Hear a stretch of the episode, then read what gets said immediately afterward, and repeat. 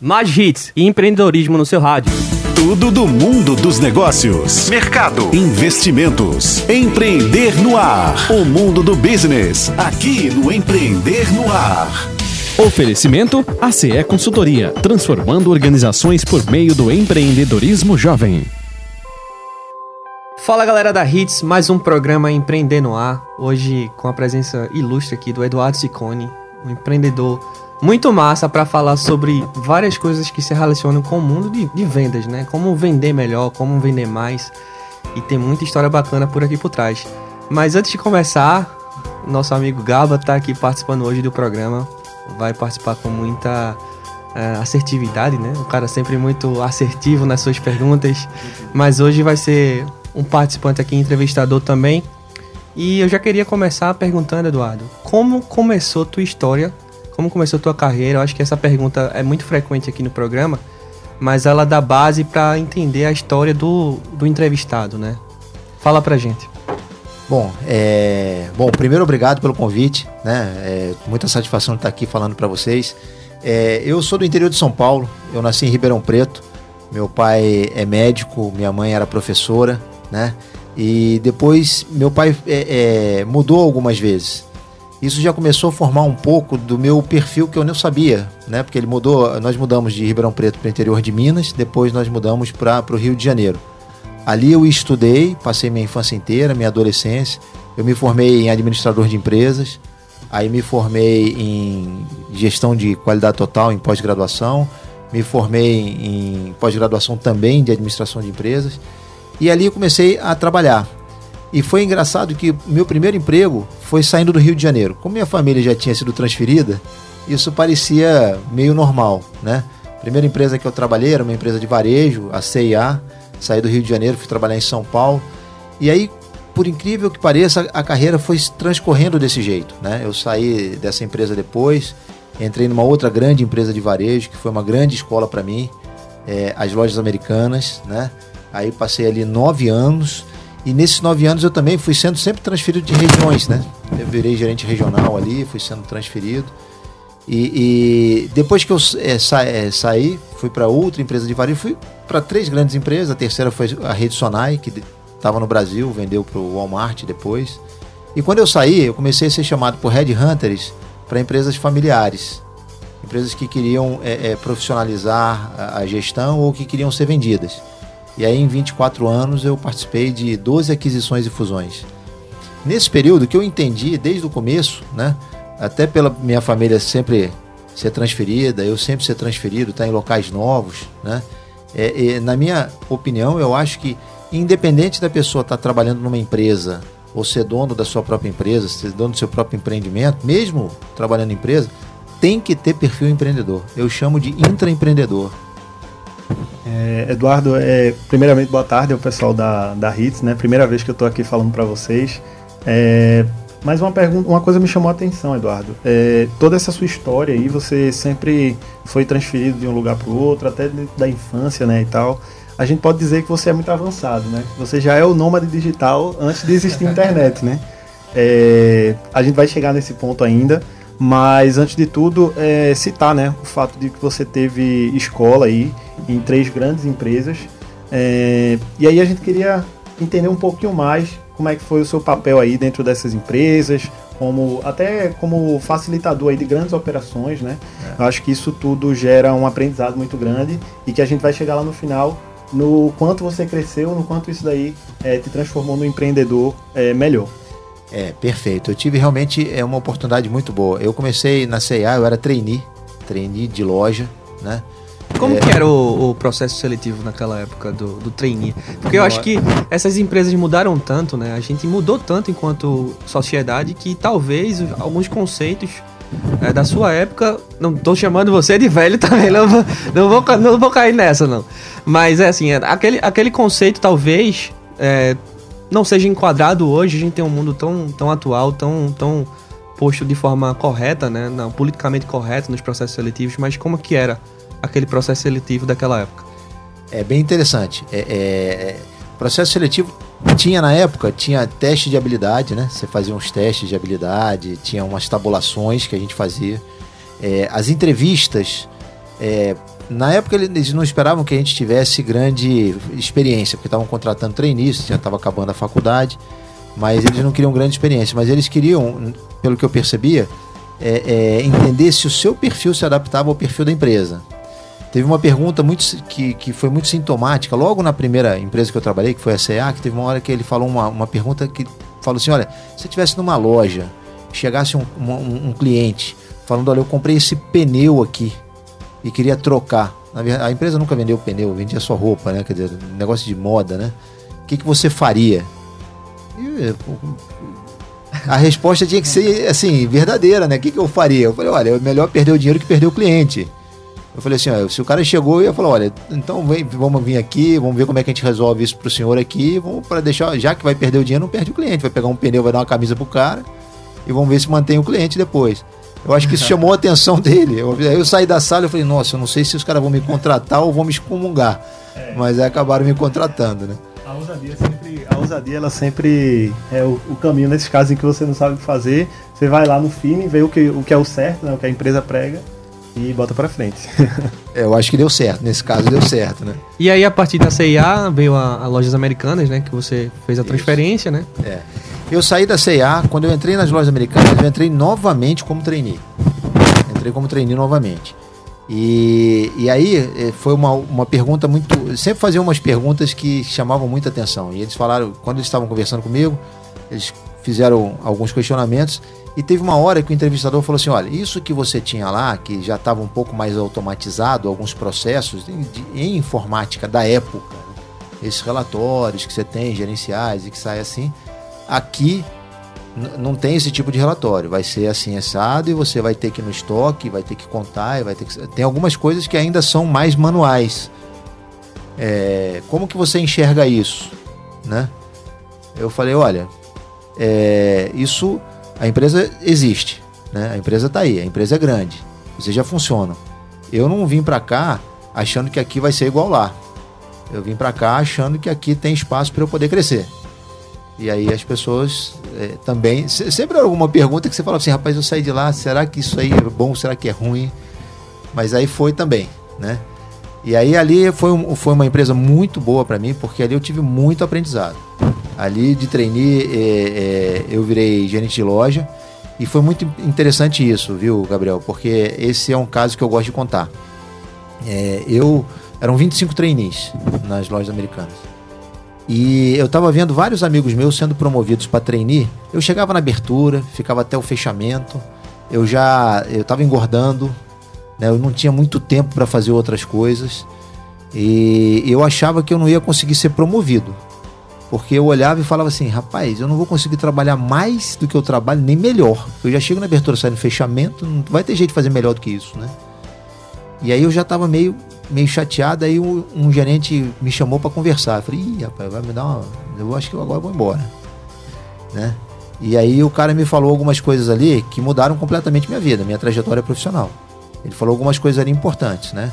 É, independente do que você esteja fazendo, você tem que acreditar num sonho pessoal. Né? Então, assim, não desiste de ser promovido, você não pode desacreditar disso, tá?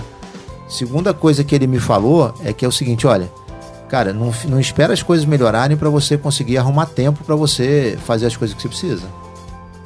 Tá? E, e aí ali eu, eu tomei uma decisão. Eu falei, olha, eu vou começar a fazer atividade física três vezes por semana. E, aí isso fez com que eu não ficasse mais da abertura até o fechamento, mas para isso acontecer eu tive que aprender a delegar, realizar algumas tarefas melhor, deixar outras coisas com outras pessoas e saber cobrar no dia seguinte. Saber, entende? E aí eu consegui sair para fazer isso. Aí eu descobri que se eu fizesse isso para fazer atividade física, eu podia fazer isso para fazer um curso, para fazer uma especialização. Aí foi quando eu comecei a fazer é, é, uma pós-graduação. E aí eu estava no final dela, terminando ela. E aí é, é, é terminei. Depois fui promovido para gerente de loja. E aí, para ser depois, é, é, é, tava numa loja, a loja estava indo muito bem, e o diretor veio falar comigo que queria que eu fosse sair do Rio de Janeiro para ir para Manaus. Do lado, né? Pertinho, né? e aí aquele negócio, pô, os amigos, como é, e como é que vão ficar os amigos? Mas não era isso, né? Assim, a minha família sempre tinha sido muito transferida, eu já tinha sido transferido pela CA, já tinha voltado. E aí, nessa hora, o que, que aconteceu? Eu falei assim: olha, eu vou. mas eu queria negociar com você uma coisa. Eu sei que todo ano vocês colocam um pessoal fazendo aí uma pós-graduação da Copiad. Me dá a Copiad que eu vou para Manaus. E aí ele olhou, riu, falou, pô, você é abusado, tá, mas aceitou, me colocou e eu fiz, fui para a Copiad, fiz mais uma pós-graduação que para mim era importante na época e depois fui para Manaus.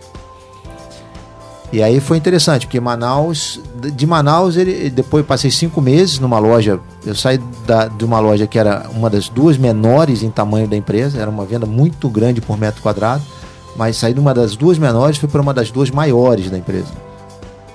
E, e, depois disso podia não dar certo, né? Porque o cara falava, sai daqui, da, da beira de casa, garoto do Rio, vai para lá, morar, né?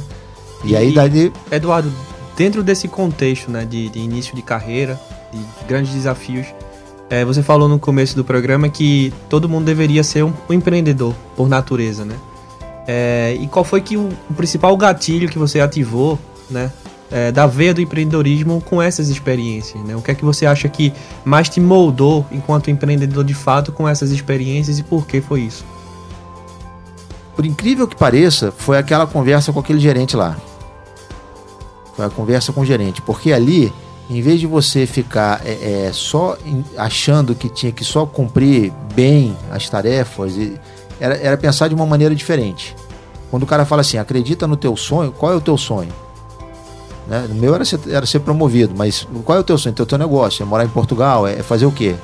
E você vai ter que criar condições para fazer isso. Né? E aí isso mudou completamente a minha vida, porque eu fui, depois eu fui para Manaus, com cinco meses na loja, naquela loja eu virei gerente regional. Naquela época não era comum virar gerente regional aos 28 anos de idade. Hoje a, os executivos têm é, outra, mas naquela época não era comum isso. Uhum. E aí eu fui promovido para gerente regional naquela época. Então, para mim, o que mudou muito significativamente foi aquela conversa com aquele gerente, que era um momento que eu estava até meio desanimado já. E é a partir desse, a partir desse, dessa conversa, né? Talvez seus horizontes se abriram, né? Porque você começou a fazer coisas que você considerava importante, mas não estava priorizando, né? A, a atividade física, a, a, o fato de dividir seu tempo em coisas que fazem um sentido para você, né? Eu acho que isso é um dos grandes desafios, talvez, hoje para a sociedade que a gente vive.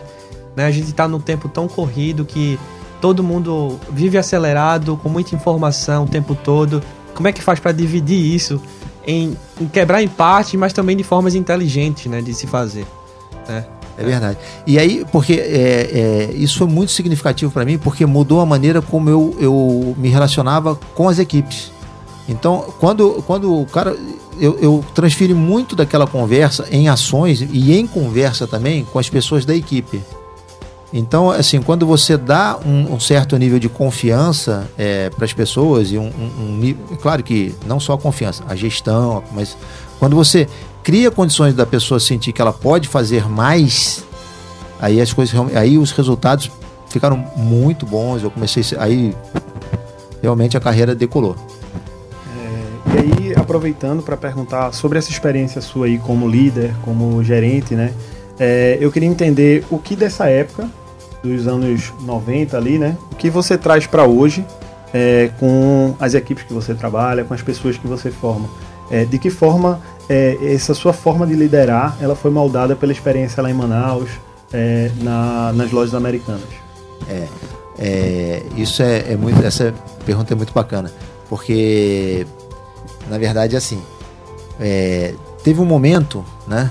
Quando eu saí, isso acompanhou a carreira depois das lojas americanas em todos os outros lugares, né? E quando eu saí, e nas rodas de amigos, quando eu, eu, eu conversava com as pessoas, as pessoas perguntavam né, é, sobre isso que eu estava. É... Quando, quando, a gente comentava sobre o trabalho e falava essas coisas, as pessoas me perguntavam muito. Né? Hoje, nos meus negócios, o que eu entendi é que é, é, a mesma coisa que eu fazia na empresa, eu faço nos meus negócios. É, essa transferência de confiança, essa transferência de certeza, essa, essa, essa, esse incentivo a pessoa conseguir fazer o melhor dela, entendeu? Isso faz muita diferença. Então é isso que eu, que eu trouxe daquela época para cá. Para mim, isso tem feito muita diferença desde 2014 para cá, né? Quando eu já estou fazendo os meus próprios negócios. E isso eu sinto as pessoas me dão feedbacks muito positivos disso. Olha aí, por falar em fazer melhor dos negócios, a gente precisa falar da CE Consultoria. A CE Consultoria que é nosso patrocinador aqui. É, se você quer abrir um negócio novo, se você quer expandir seu negócio, se você quer fazer melhorias no seu marketing, nos seus processos, é, na sua gestão financeira, é muito importante também, é, entra lá, aceconsultoria.com.br e marca uma primeira reunião sem custo nenhum. É, o pessoal que está vindo da universidade com tudo tem muita coisa boa para agregar para o seu negócio. É, Eduardo, então esse ato aí de fazer melhor, né, de você criar aquele mindset que se fala tanto hoje, né, aquela mentalidade de fazer melhor, isso te ajudou a dar o próximo passo, né? Diogo não está aqui hoje, mas ele sempre faz a, a pergunta da virada de chave, né? E quando foi que essa chave virou? Quando foi que a, a chavinha ali de realmente eu quero seguir por isso aqui é, começou a ativar e você seguiu pela, pela sua veia de fato, que era empreender? É, na verdade é o seguinte, eu acho que na minha carreira, eu, eu acho que eu sempre me portei como empreendedor. Então eu não diria que eu tive uma, uma virada de chave. Eu, eu, eu, acho que foi uma continuidade. Eu diria que assim, em algum momento. Só que eu tinha na minha cabeça uma coisa que. que é engraçado, que assim. É, eu considerava que a carreira executiva é igual de jogador de futebol, tem uma hora que acaba. Eu considerava isso. Que em algum momento da vida é, é assim. É, é você precisa depois fazer alguma outra coisa por si. Eu, é, bom, eu acho que era um, foi uma consequência, tá? Não, não acredito que foi uma virada de chave. É, tô gaguejando de novo. Corta. Peraí, só... Volta da pergunta aqui, da virada de chave, respondendo novamente. Bom, eu acho que foi uma, uma consequência, eu não acho que é, a minha carreira, eu sempre me portei como um empreendedor, então para mim não foi uma virada de chave, foi uma consequência, porque eu acho que a carreira executiva ela, ela é finita, de alguma maneira. Por idade, as empresas chegam a uma, uma idade. Eu saí antes do, do, da idade que o pessoal acha que não, não serve mais. Mas se não, acho que ia chegar numa idade, se acaba ficando caro demais. Alguma não sei o que acontece. Eu acho que é uma carreira que. É, mas é um, é uma, uma, visão minha. Você tem que estar tá preparado para o pós. Quando você acaba aquilo, o que, que você vai estar tá pronto para fazer? Então eu tinha que estar. Tá, eu me preparei muito antes de, de, de, começar a fazer isso. E depois que eu participei da última venda de, da empresa que eu estava trabalhando, era uma empresa de, supermercados em, em, Santa Catarina, eu falei: ah, não, agora eu quero fazer só os meus negócios. Porque eu vivia de uma empresa para outra, de um headhunter chamando para uma outra, entende? Mas eu falei: não, agora eu quero realmente fazer só os meus negócios. Então foi desse ponto em diante que eu falei: daqui para frente vamos nós. Entendeu? E aí, qual foi o negócio que você colocou em prática ali, a partir desse momento que você decidiu é, sair realmente da, da carreira executiva para tocar seu próprio negócio? Qual foi essa primeira experiência é, por você mesmo, digamos assim? É.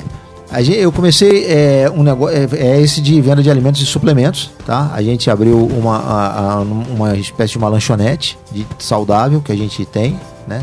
E era lá em, em Santa Catarina. Depois, ali mesmo, naquela cidade, chegamos a ter cinco ali. E depois é, a gente resolvi voltar para o Rio de Janeiro. Né? Deixei isso com uma equipe ali. Voltei para o Rio de Janeiro e comecei a, a, dar sequência nisso. Então foi por ali que a gente começou a fazer. É, isso vem evoluindo ao longo desses anos, tá? A gente vem, além disso, tem outras maneiras aí de, da gente fazer a venda dos nossos produtos, né? Tem, tem, tem academias de crossfit que fazem a venda dos nossos produtos também. Então a gente tem essas duas modalidades. E agora, o que, que aconteceu em 2020, né? Quando fechou tudo, né? Aí a gente começou a ter que trabalhar melhor pela internet. E aí criando esse modelo para poder realmente agora fazer a entrada onde a gente quer entrar de modelo de venda dessa maneira.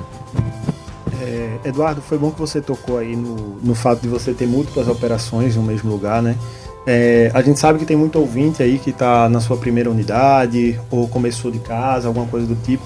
Mas eu queria avançar um pouco a pergunta e falar um pouco sobre, é, até puxando um pouco da tua, da tua história em, em grandes empresas, né?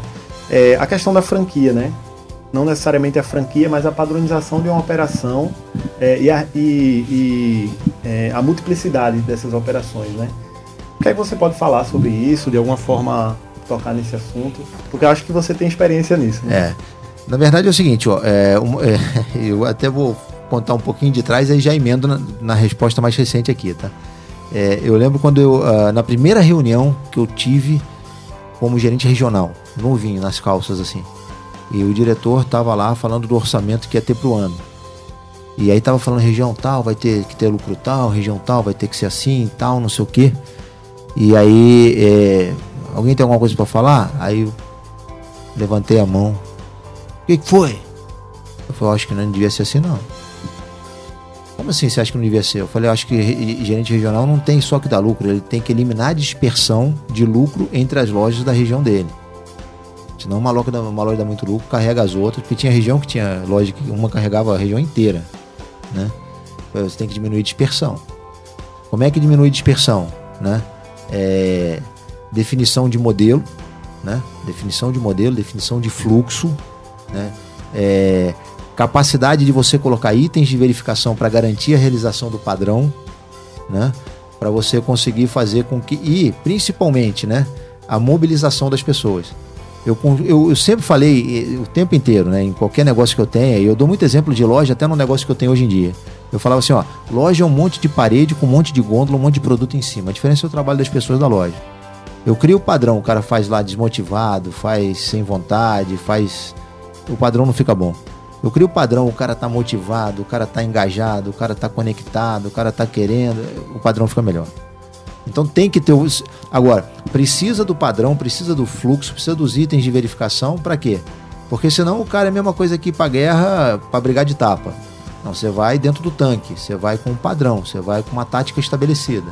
Então a gente está indo para Portugal, por exemplo, agora com uma tática muito estabelecida. Né? Me associei ao investidor anjo, um cara que tem, já ele tem negócio em Portugal, por que, que a proposta é desse jeito, como que as pessoas vão ganhar até mil euros, como que a gente consegue formar as células e as equipes, é, é, que, qual a quantidade de, de, de, de, pessoas fazendo vendas que eu quero ter em cada célula, como que a gente vai conseguir fazer isso acontecer lá.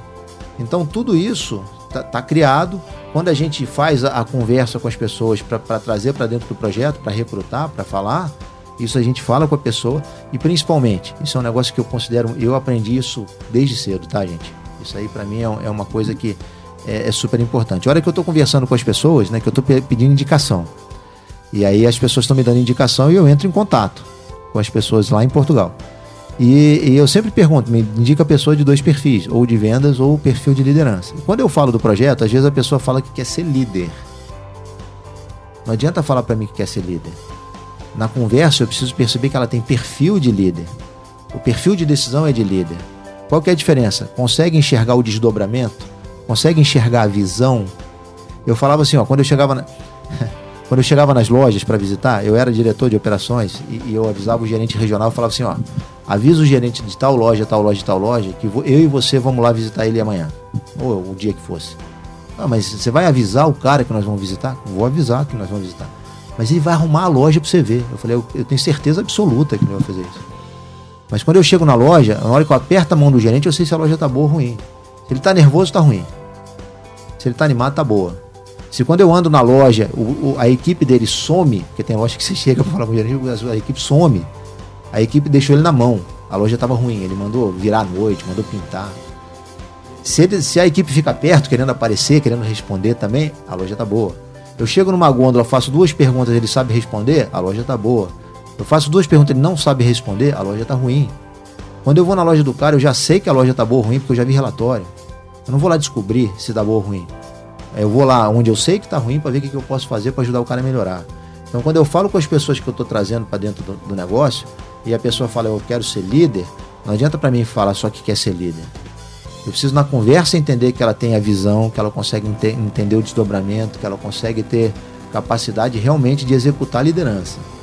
Então isso é uma, uma habilidade que eu desenvolvi ao longo, ao longo da vida. E liderança não tem como aprender lendo o livro, né? É, exatamente. É aquele negócio, né? É igual assim, não dá para você matar a fome lendo o cardápio, né? Você tem que realmente saber fazer a comida e comer, né? A gente tá chegando aqui ao final do primeiro bloco e, Gabriel, acho que é hora de faturar, né? Você está ouvindo Empreender no Ar, aqui na Hits. Mais hits e empreendedorismo no seu rádio. Hits, Hits. Empreender no ar. E aí, pessoal da Hits, voltamos com o Empreender no ar.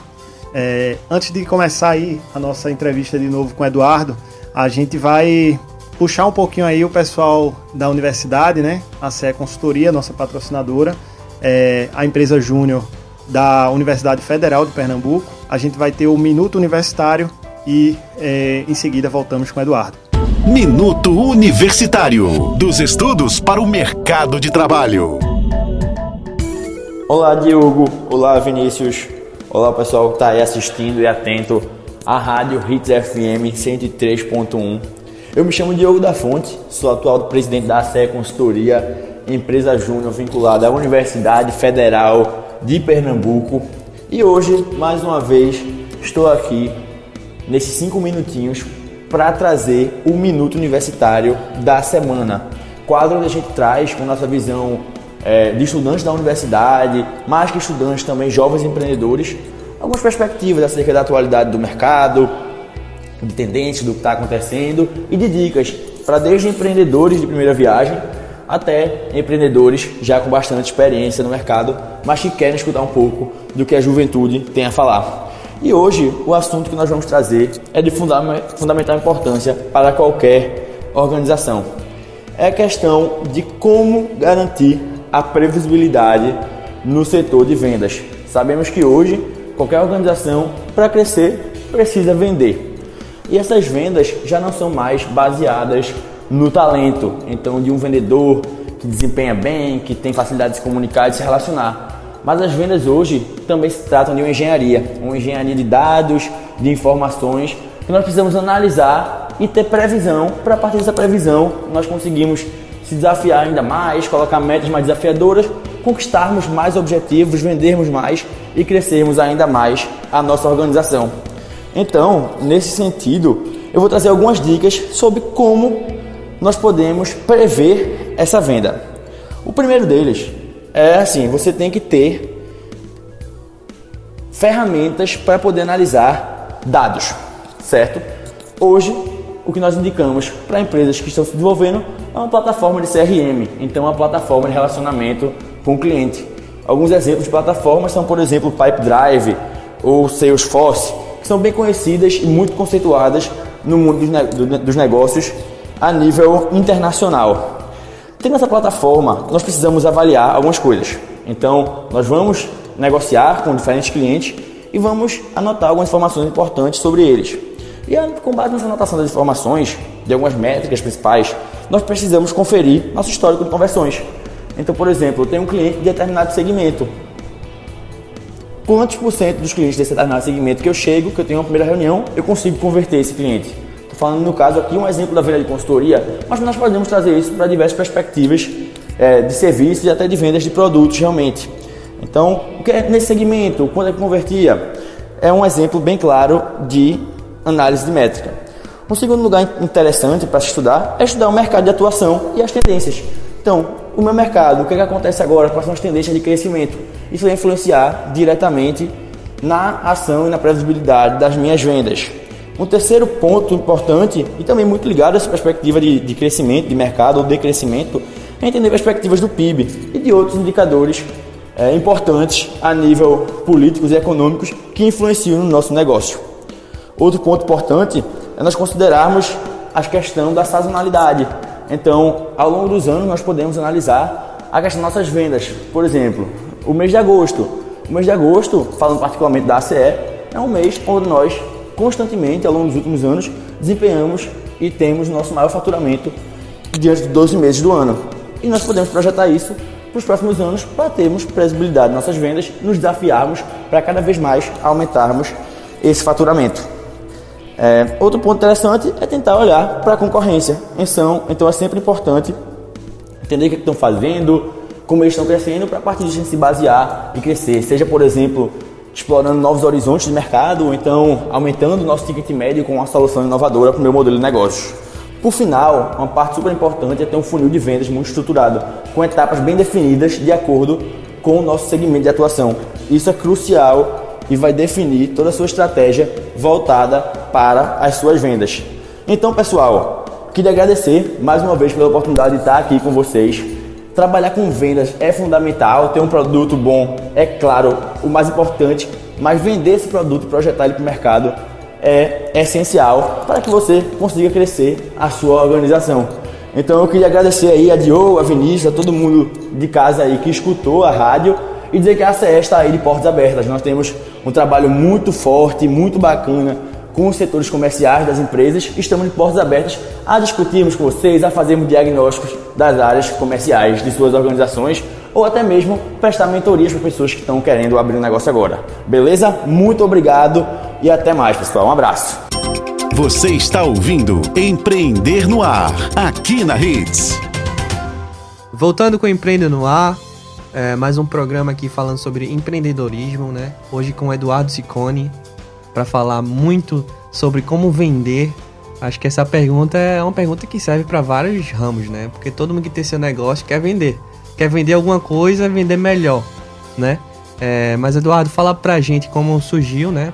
É, essa, essa proposta de, de suplementação, né? De venda de suplementação. Como é que funciona isso na prática? Explica pro ouvinte como é que funciona.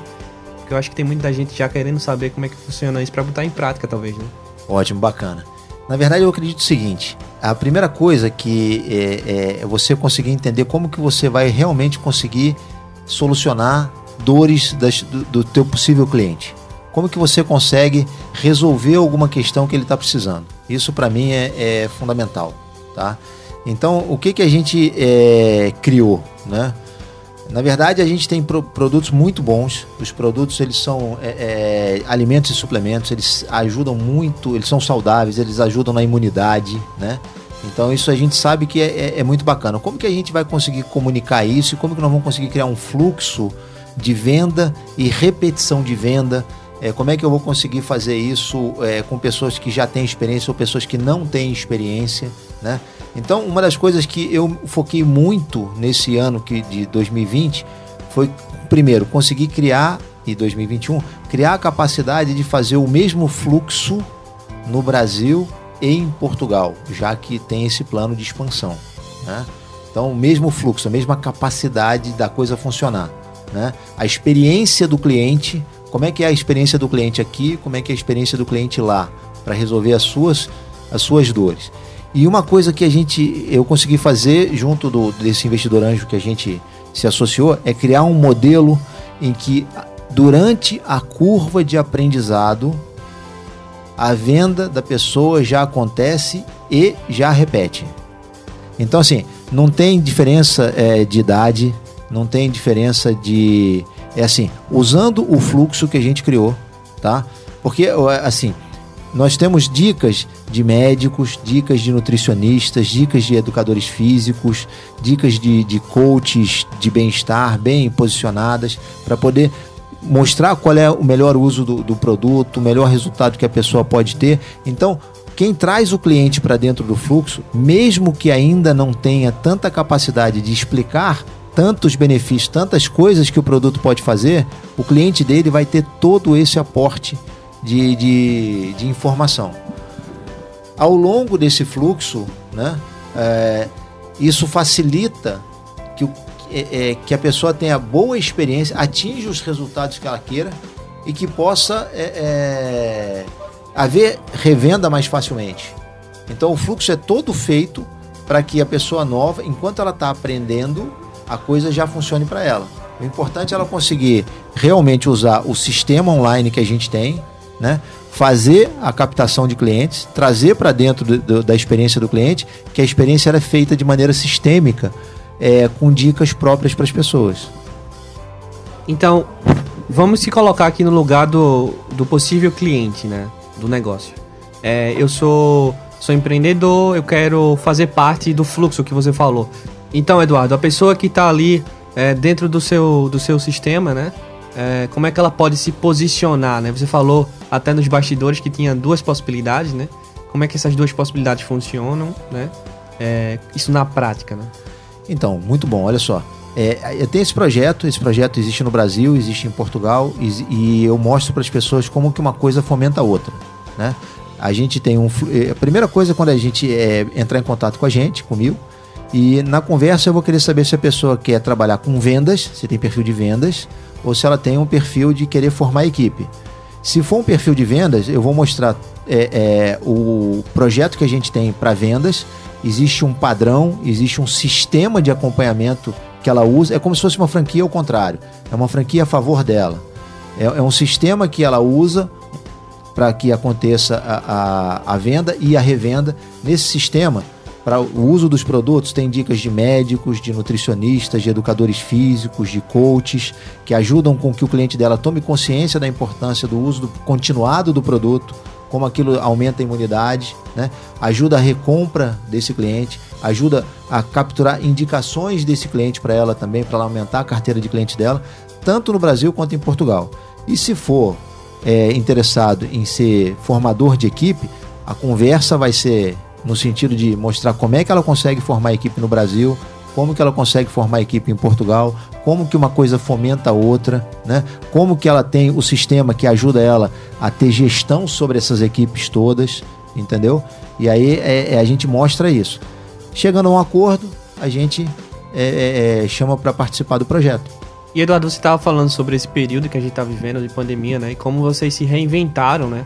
Até porque a parte digital do negócio ela ganha um, uma transformação com o viés de que as pessoas passam a comprar mais online, que as pessoas passam a se interessar a, a usar mais o sistema de marketplace ou, ou e-commerce, né?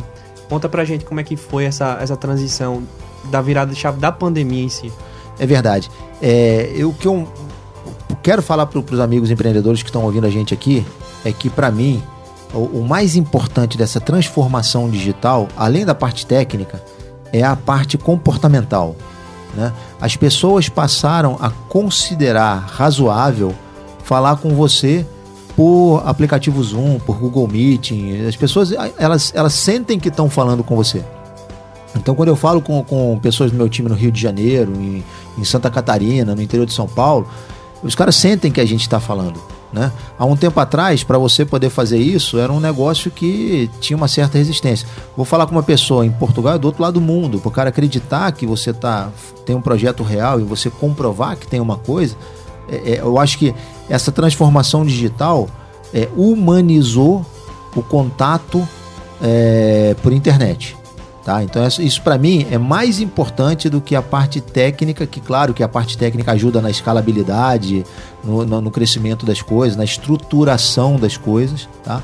Mas saber como fazer isso, é, é para mim foi é, é, super importante, porque criou não só para mim, mas como para a equipe a capacidade de gerar confiança. Venda é transferência de certeza. Precisa transferir certeza. E como é que você transfere certeza se tem desconfiança no ar e o cara. Né? Então, assim, a capacidade de fazer isso de maneira transparente, mostrando a realidade que a gente tem, a coisa pronta que a gente tem para poder é, atrair as pessoas, isso é importante. A segunda coisa que eu acho mais importante, e isso é a grande solução, tá, Gabriel, que a gente acredita, isso é, é uma contribuição social que eu acredito que o nosso projeto tem. Contribuição social de verdade que é a história do custo país. Né? A gente tem um, um, todo todo país tem um tem um o que se chama de custo país, né? Os impostos são você precisa ter os impostos para poder pagar a inclusão social, uma série de, de, de programas, né? É, e na pandemia o custo país aumentou bastante, tá? Quando você consegue re, gerar real solução de internacionalização, você diminui o custo país da família do cara. Porque se o cara mora no Brasil e tem renda em euro transformado, claro, tudo direitinho, transformado, vem, é real, chega no banco no real, na conta do cara e tal, tudo direitinho. É... Só que assim, se eu. A decisão que eu tomei quando eu quis internacionalizar foi o seguinte: se eu não desenvolvesse nenhuma habilidade diferente do que eu já tinha, se eu não aprendesse absolutamente nada diferente do que eu já sabia fazer, mas conseguisse entrar em Portugal, que é o que a gente já conseguiu entrar, fazendo a mesma coisa, vou ganhar seis vezes mais o euro vale seis vezes mais. Então isso é uma contribuição de redução de custo para a família do cara aqui no Brasil. Isso, isso que você trouxe é muito, é muito atual, né? A gente estava falando lá no começo sobre é, anos 80, 90 ali, quando não tinha internet ainda. É, e aí foi algo até que você trouxe nesse seu discurso, que é a possibilidade de você ampliar os horizontes, né? Então a gente tem hoje, principalmente aqui em Recife, a gente tem uma indústria criativa que é muito pulsante.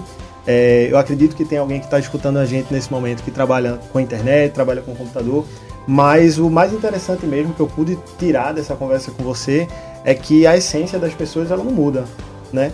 É, as pessoas são as mesmas de quando você estava lá em Manaus trabalhando com seus liderados. As perguntas que você, você recebeu são diferentes, talvez, mas elas buscam o mesmo cerne, né? É. Então, é, isso é um, uma ampliação que a, a pandemia, apesar de todos os pesares, apesar de todas as mazelas, né?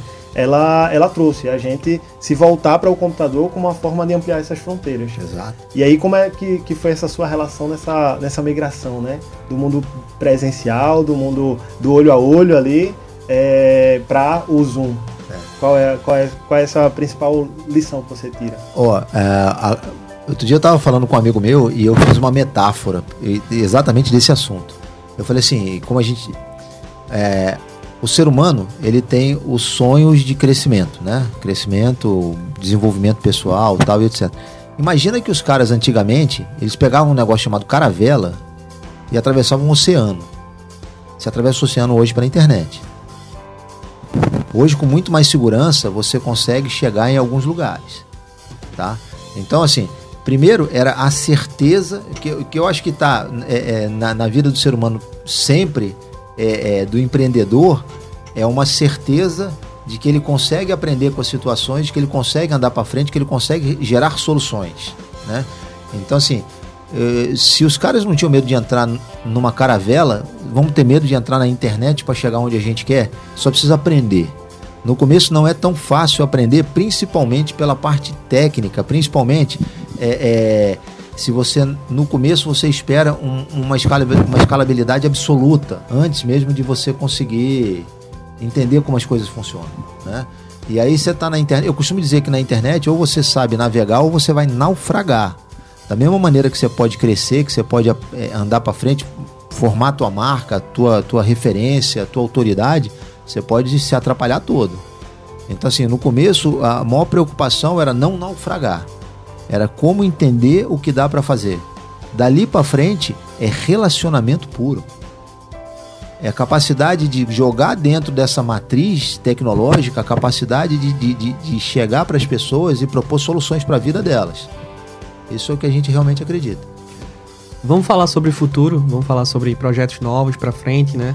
Você está falando sobre expansão para Portugal, mas antes de ir para essa pergunta, eu queria chamar mais um quadro nosso que é o Vogal Social com mais um projeto interessante para vocês. Vogal Social atividades econômicas que mudam vidas. Boa tarde, pessoal do Empreender no Ar. Boa tarde, ouvintes da Hits FM. Aqui é Lara Radinai. Eu sou fundadora da Taco Studio, um estúdio voltado para publicidade. E eu estou muito feliz e orgulhosa de contar a história da minha empresa hoje aqui para vocês. Então, a Taco ela surgiu no final de 2019, ela começou a ser idealizada nesse período só como forma de credibilizar a minha dupla criativa com o meu sócio, eu como redatora e ele como diretor de arte. Né? E aí, pensando numa, na frase confie no meu taco e tendo como valor principal essa confiança do cliente, a gente criou o Taco Studio. Né? E aí tudo mudou em março de 2020, quando veio o boom da pandemia. É, fomos muito procurados por empreendedores que não estavam no meio digital, não sabiam como se inserir no meio digital e viram na gente uma chance de, de entrar né, na era digital e começar a vender pela internet, que era a única possibilidade naquele período. Então, assim, a gente mudou completamente o nosso foco, que era em branding, era em desenvolvimento de marca, e passou a ter um foco também em criação de conteúdo. Além disso, a gente não conseguiu ser mais uma dupla criativa e viramos um time de criativos que eu me orgulho demais, assim, tem profissionais incríveis que trabalham com a gente até hoje, né, há um ano e meio aí nessa pegada, a gente cresceu muito rápido, a gente se desenvolveu muito rápido e ainda temos muito pela frente. E assim, eu sou besta pela minha empresa porque foi um trabalho assim difícil, foi um trabalho que precisou de muito esforço, que a gente precisou crescer e amadurecer muito rápido, porque tudo mudou muito rápido, né? E, e dar conta dos clientes não era tão fácil. Então a gente se organizou, a gente, né?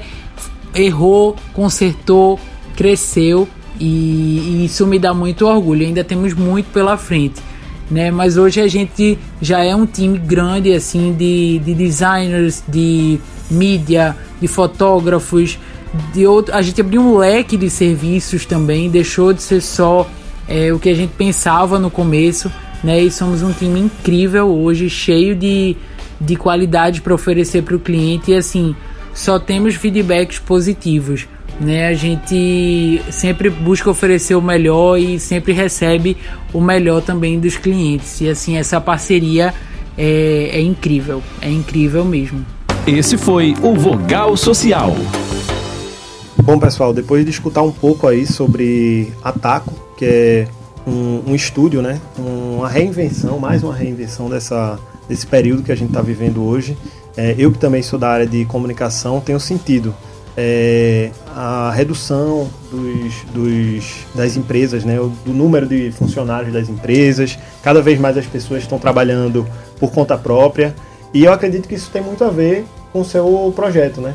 As pessoas terem essa independência, as pessoas irem buscar é, empreender dentro das ideias dos outros, mas sempre é, com pensamento em si, como você falou aí, auto franquia, digamos assim, né? As pessoas é, se tornando parte de organizações cada vez mais, digamos, multicelulares, né? E queria saber qual é a tua impressão desse, desse cenário que a gente está vivendo hoje, Eduardo. Oh, queria agradecer por essa pergunta, de verdade. É, isso é o cerne é, é, do fundamento, isso é o, o, a coisa mais importante do nosso projeto. Eu acredito piamente o seguinte: é, a parte social, eu vou responder isso pela parte social, para você ter uma ideia. A, a taxa de natalidade diminuiu de 1980 para cá. Saiu de 4, alguma coisa para 1,77. Tem menos filho por família. Os filhos entram no mercado de trabalho cada vez mais tarde. As famílias ficam mais caras para os seus mantenedores é, por mais tempo. Os pais ficam tendo que trabalhar para filhos que ainda não entraram no mercado de trabalho. Os pais estão envelhecendo no mercado e no Brasil o mercado ainda acha que depois de uma certa idade as pessoas não têm valor. A conta vai começar a não fechar. Os filhos entram no mercado de trabalho muitas vezes não em CLT mais, eles entram em atividades deles. As pessoas precisam se aposentar. A conta não fecha. Mais gente precisando, com menos gente contribuindo. A, a, a, o aumento da idade do, do brasileiro e do ser humano está aumentando. Vai ter muita gente que vai precisar começar a empreender com mais idade. As pessoas que perdem emprego precisam começar a empreender. As pessoas que estão ficando mais com mais idade vão precisar começar a empreender. Então, é, essa, essa redução de mercado, eu, eu, eu via isso no, no, Por isso que eu achava que executivo é uma vida que tem uma carreira finita. De, finita. É, essas coisas acontecem. Então, uh, quando a gente gera uma solução para as pessoas poderem empreender, quando eu gero uma solução para as pessoas poderem reduzir custo país para si, quando eu gero uma solução para as pessoas poderem ter apoio durante o aprendizado delas, a coisa conseguir crescer. Isso é o cerne da coisa. Essa contribuição social, eu acredito que é muito forte dentro do projeto da gente, tanto no Brasil quanto em Portugal. Tem brasileiros que querem ir para Portugal, por que, que já não vão com renda feita? Quem já está lá, trabalhando em empregos diferentes do que tinha aqui no Brasil, né? por que, que não, não, não, complementa a renda ou não faz a renda ficar principal desta maneira? Usando a internet, usando uma, uma tecnologia que hoje está disponível na vida das pessoas, se você tem um padrão, um atendimento, um, um treinamento todo para isso acontecer. Então, dentro do nosso projeto, a coisa mais importante é gerar esta solução.